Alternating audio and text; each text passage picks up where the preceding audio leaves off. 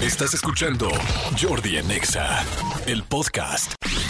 Estás escuchando lo mejor de Jordi Anexa en el Señores, me da 2023. muchísimo gusto presentar a un gran, gran amigo de este programa. Ustedes lo saben, lo han escuchado todas las semanas, colaborador, amigo. Y este, además trae hoy un mega tema y estoy hablando de Fer Broca. Mi querido Fer, ¡Qué ¿cómo estás, amigo? Qué gusto verte aquí. Súper contento de estar aquí en vivo y a todo color. Qué bueno, ustedes. amigo, me encanta. ¿no? Entonces, es, es muy lindo así. Y Fer Broca, que ustedes ya lo conocen, es un guía espiritual que siempre lo digo, me encanta cómo conecta las cosas con la vida real.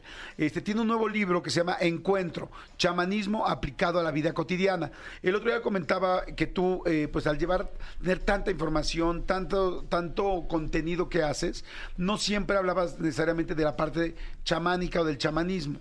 Este, cuéntame un poco de qué va este libro, Encuentro, Encuentro, chamanismo aplicado a la vida cotidiana. Pues básicamente mucho de la misión que hago de vida es ayudar a las personas a entender la espiritualidad, pero muy aterrizada, muy en el día a día, en el ser papá, mamá, ir a, la- a trabajar y tomar esa filosofía, esas herramientas que nos da la espiritualidad para cómo vivir mejor, para traer abundancia, para estar sanos, para estar contentos. Entonces, el chamanismo es una de las grandes tradiciones espirituales, quizá la que más profundamente Ajá. me ha mostrado al paso de mi vida. Llevo muchos años practicando chamanismo, soy chamán y, es, y esto me permite poder hacer un- una especie de tratado de curaduría de conceptos muy, muy profundos del chamanismo, pero tratando de simplificarlos y de que una persona que está acabando la universidad, que una ama de casa, que gente que no tiene que tener una instrucción demasiado elevada, aprenda sobre los beneficios que tiene aplicar la filosofía del chamanismo. Yo sé que hay mucho mito y yo sé que de repente el chamanismo tiene una capa de, de muchas de preconcepciones, de muchos juicios, pero hay un fondo que es bellísimo y es lo que yo quiero que la gente se encuentre cuando lee este libro. Eso, eso me encanta porque es cierto. Yo cada vez es- escucho más gente, pues durante muchos años gente que vamos al psicólogo, ¿no? Sí. De repente que usamos métodos alternativos, hablaba el otro de las constelaciones, Sí, claro. no sé, diferentes cosas que cada quien puede hacer. Este, pero ahora cada vez escucho más gente que dice, es que tengo un chamán, tengo un guía Claro. espiritual y este, y he oído la verdad es que ahí, en ese aspecto, por lo menos yo no he escuchado a tanta gente que yo sienta que son, que hay un medio charlatanesco, sino que más bien he oído a gente que dicen, es que no sabes cómo mi guía espiritual me ha ayudado real, real, y lo bien que me ha ido y cómo me desatoré en ciertas cosas. Claro. ¿Por qué? Es el chamán es como no un nuevo, sino un viejo psicólogo que ahora estamos otra vez redescubriendo. Me encanta tu, tu planteamiento porque además es muy real. En el pasado no había un concepto tal como la psicología y el chamán era un poco coach en el pasado, Sí. un poco maestro de, eh, de etiqueta espiritual, de, de sabiduría, de plantas, un poco médico y también un poco psicólogo porque el chamán trabaja en cuatro niveles. Trabaja en el nivel del cuerpo, trabaja en el nivel de las emociones, trabaja en el nivel de la mente y en el nivel del espíritu. O sea, el chamanismo hace entender que los seres humanos somos integrales. No solo te enfermas por el cuerpo, te enfermas por lo que estás pensando, por lo que estás sintiendo. Y esto el chamanismo lo, aborda de una manera muy, muy directa. Oye, este, a mí me, me encanta, no, no te voy a pedir que me platiques tu historia, porque no saben la historia tan interesante de Fer Broca, de cómo se dio cuenta, literal, cómo la vida lo hizo ver que era chamán y que tenía esta sensibilidad, y se ha preparado muchísimo desde hace muchos años. Pero, este, porque si no, nos echaríamos todo el tiempo de la entrevista, y quiero preguntarte acerca de qué deberíamos de saber. O sea, tú eh, con este libro de encuentro, ¿cuál sería como un ABC de lo que deberíamos de saber como personas ahorita tú sabiendo todo esto? Pues primero, el entender que tenemos diferentes niveles de conciencia, que hay diferentes niveles de percibir la realidad, que cuando tú tienes nueve años no entiendes lo que significa una relación de pareja, igual que cuando tienes 20, ni cuando tienes 30, ni cuando tienes 50. Y de nueve años tienes a tu novia, pero no es el mismo sentido de novia a los nueve que de novia a los 20 que Claro. de novia a los 30. Entonces, la vida tenemos que aprender a evolucionar y a darnos cuenta que la vida va cambiando de significado. No se puede, no se puede quedar la realidad atrapada a una etapa o a un momento cuando la vida va cambiando y te vas haciendo consciente de que las cosas son distintas. Apreciamos diferente el trabajo, apreciamos diferente la salud, apreciamos diferente la comida, porque va cambiando nuestra conciencia. Entonces el libro Ajá. nos habla sobre los niveles de conciencia, sobre cómo podemos ir dando pasitos hacia adelante, no para cambiar, ojo, esto es importante, no para cambiar la realidad de afuera, sino para cambiar tu percepción de la realidad de afuera y al cambiar tú, cambiar la realidad de afuera, Ok. como un efecto, no como una causa. Generalmente cuando algo no nos gusta, queremos componer lo que no nos gusta afuera. Entonces, Sí, que quiero que mi pareja que cambie, así. que mi jefe cambie, que el mundo cambie, que el dólar cambie, pero en realidad es, tengo que cambiar yo para que todo lo demás cambie. Entonces el libro habla sobre los niveles de conciencia, el libro habla sobre la atención y sobre lo importante que es po- saber poner nuestra energía en lo importante. ¿Cuántas veces nos pasa un día o un mes y no sabemos qué hicimos? ¿Cuántas veces estamos con la gente que más amamos y no los escuchamos. Entonces, estuve el fin de semana con mi familia y ¿de qué platicaste? De nada. ¿Y qué hiciste? Nada. ¿Cómo carambas? O sea, tienes que aprender a estar, tienes que aprender a estar presente, tienes que aprender a estar consciente. Eso enseña el libro. Wow, me encanta. A ver, a toda la gente que nos está escuchando, seguramente todo el mundo tiene muchos ejemplos que poner y que les gustaría que Fer Broca les comente. Creo que esto nos baña a todos.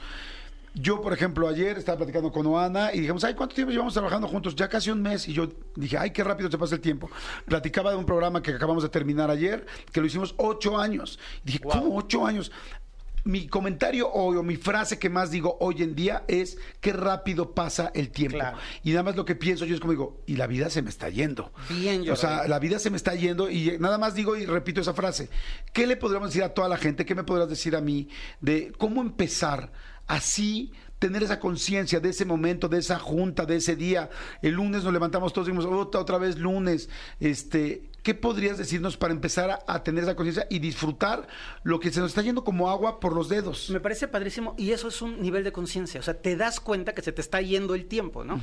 Y yo lo que creo es que vamos demasiado rápido y vivimos muy automatizados, o sea, ya no nos detenemos a observar, ya no nos detenemos a apreciar. Una regla fundamental para empezar a hacer conciencia es bajar el ritmo. Tenemos que comer un poquito más despacio. Tenemos que observar cómo manejamos un poquito más despacio. Tenemos que disfrutar una canción. O sea, yo le pregunto a la gente, todo el mundo ama la música. ¿Hace cuánto tiempo que no te das un regalito de sentarte a escuchar solo música? No chateando, no viendo la... Solo quiero escuchar mi canción y ponerme de buen humor. Entonces, hay que bajar el ritmo. Hay que entender que la vida es un, es un, es un regalo que no somos conscientes ni capaces de apreciar porque vamos en mucha velocidad. Y la otra parte que yo creo que es fundamental, hay que darnos cuenta que no sabemos estar presentes. Estamos de bulto. O sea, hay muchísima gente con la que estás platicando y está ahí sentada, pero no está su corazón, no está su oído, no está su mirada. ¿Y cómo cambia toda relación cuando alguien te está mirando, cuando alguien te está escuchando? Simplemente Cuando- eso, la mirada, que Sí, volteen a verte. Claro, estás aquí, ¿no? Entonces, tampoco estamos presentes y de pronto no estamos presentes en el trabajo porque queremos llegar a la casa. Pero cuando llegamos a la casa estamos tan cansados que no estamos presentes en la casa porque queremos dormir. Y cuando nos dormimos estamos tan angustiados porque hay que levantarnos al otro día que no estamos presentes durmiendo. A veces eso pasa semanas y meses y ojo, como lo dices muy bien, la vida se nos va. Entonces, tienes que aprender que la espiritualidad es ahora.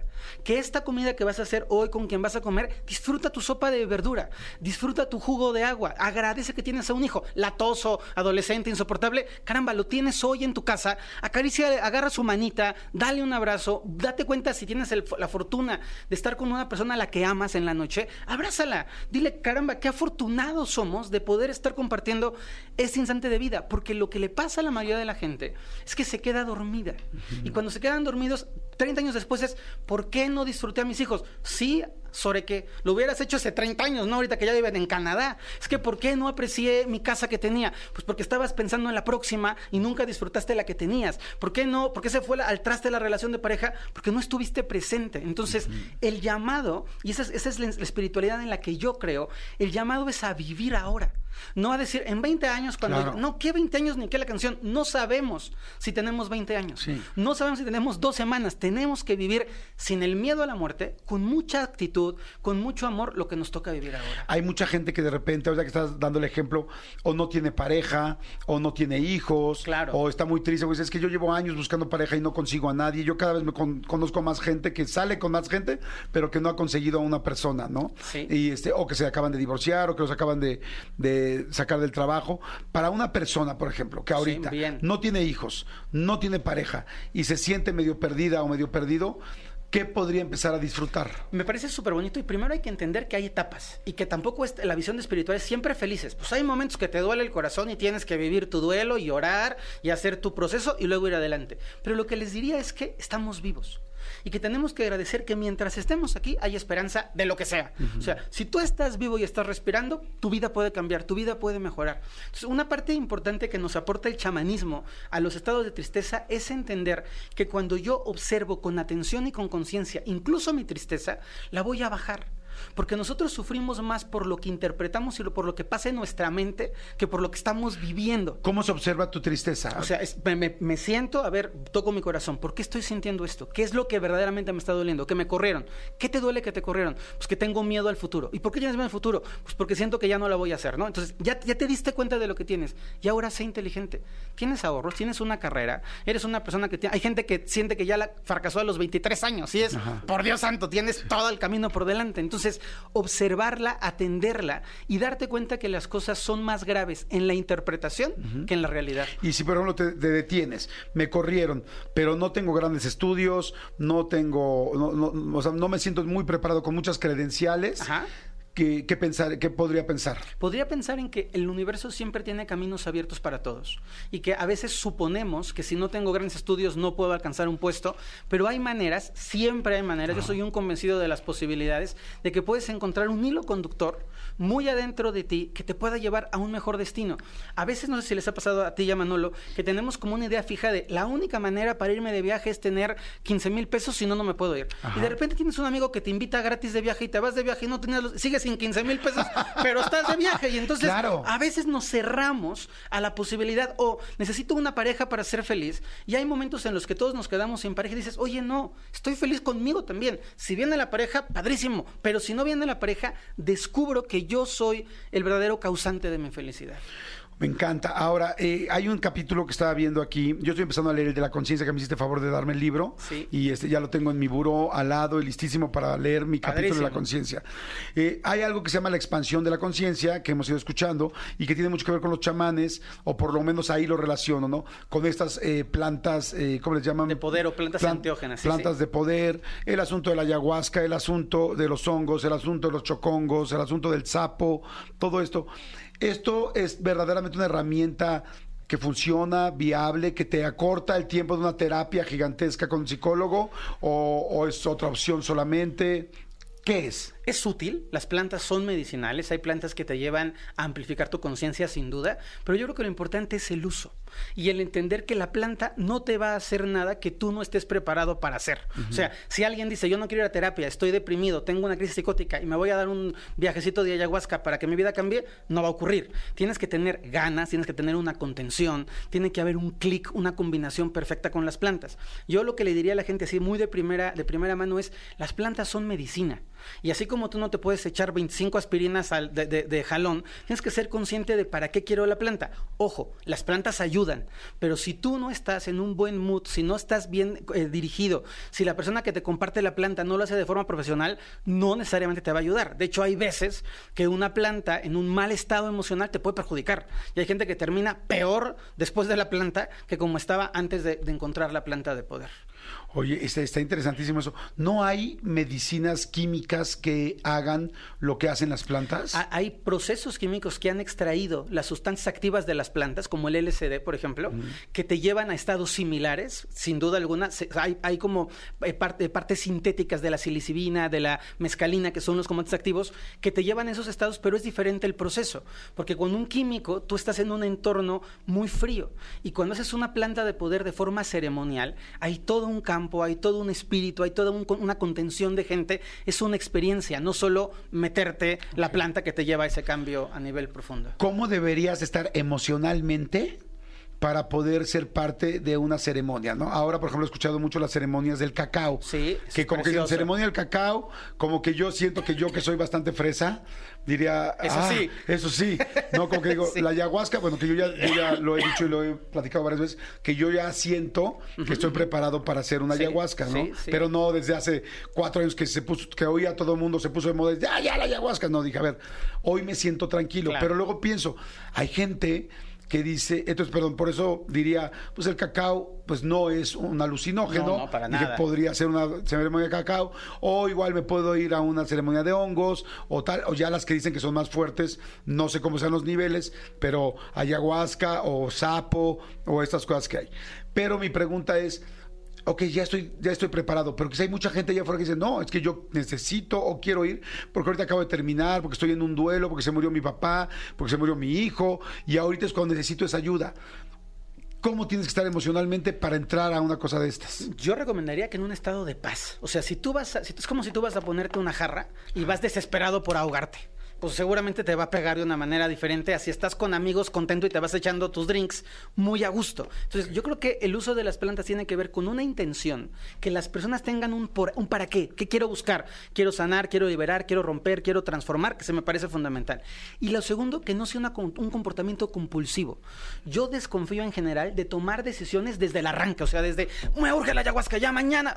no, espérate, siente en tu corazón, estate un poquito más tranquilo, mesúrate y algo que me parece importante es, tienes que tener una cierta estructura psíquica para poder aguantar un viaje, porque no es una experiencia chiquita, es una experiencia choncha. Sobre todo, por ejemplo, que hablas del sapo, el sapito es súper heavy, es muy potente. Entonces, si tú mandas a un niño de 14 años a hacer un sapo, le vas a generar un trastorno. El niño no va a saber ni qué le pasó. Y aunque el viaje sea bueno, luego con qué lo acomodas. Me, explico, tiene que haber una, una forma de luego aterrizar y que eso te sirva para algo útil. o sea, estoy buscando, voy a hacer algo, unas planta de poder, porque estoy buscando algo en mi vida, Exacto. Porque, pero estoy en paz, o sea, sobre todo no estoy en emergencia. No estoy en emergencia ni en crisis. O sea, esto de me acaban de romper el corazón y voy a hacer ayahuasca, te puede ir como en el infierno. Se pueden ser, cada experiencia es distinta, pero el viaje puede ser un viaje duro para ti. Está increíble. El libro se llama Encuentro de Fer Broca. Ustedes ya conocen perfecto a Fer Broca eh, aquí.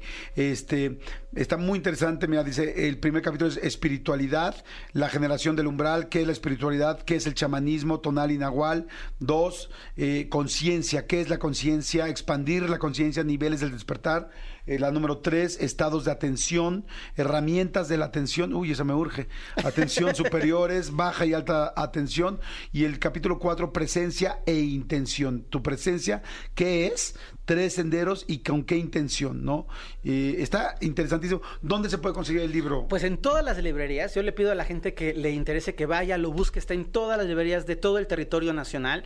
Es súper importante que si a alguien le llama la atención el libro, vaya, lo compre, lo lea. Y algo que, para mí es fundamental es, las palabras escritas aquí en tu librero no sirven para nada. Léelo, grábatelo, aplícalo, ponlo a prueba, escríbeme y dime, Fer, no me sirvió el 15, sí me sirvió el 4, porque este libro está hecho para que se vuelva vuelva parte de tu vida útil, de tu vida común y de, que puedas construir una, una historia mucho más plena y mucho más feliz. Fantástico, pues muchas gracias. Gracias, Fer. Tus redes nada más para que la gente Mis te pueda redes. Este, eh, les invito a seguirme en la, en la, página de YouTube, que es Fer Broca, y en el podcast de A través de los ojos del vidente. Muchísimas gracias siempre, yo Te quiero mucho. Gracias, Manuel. Gracias a todo este equipo increíble. Escúchanos en vivo de lunes a viernes a las 10 de la mañana en XFM 104.9.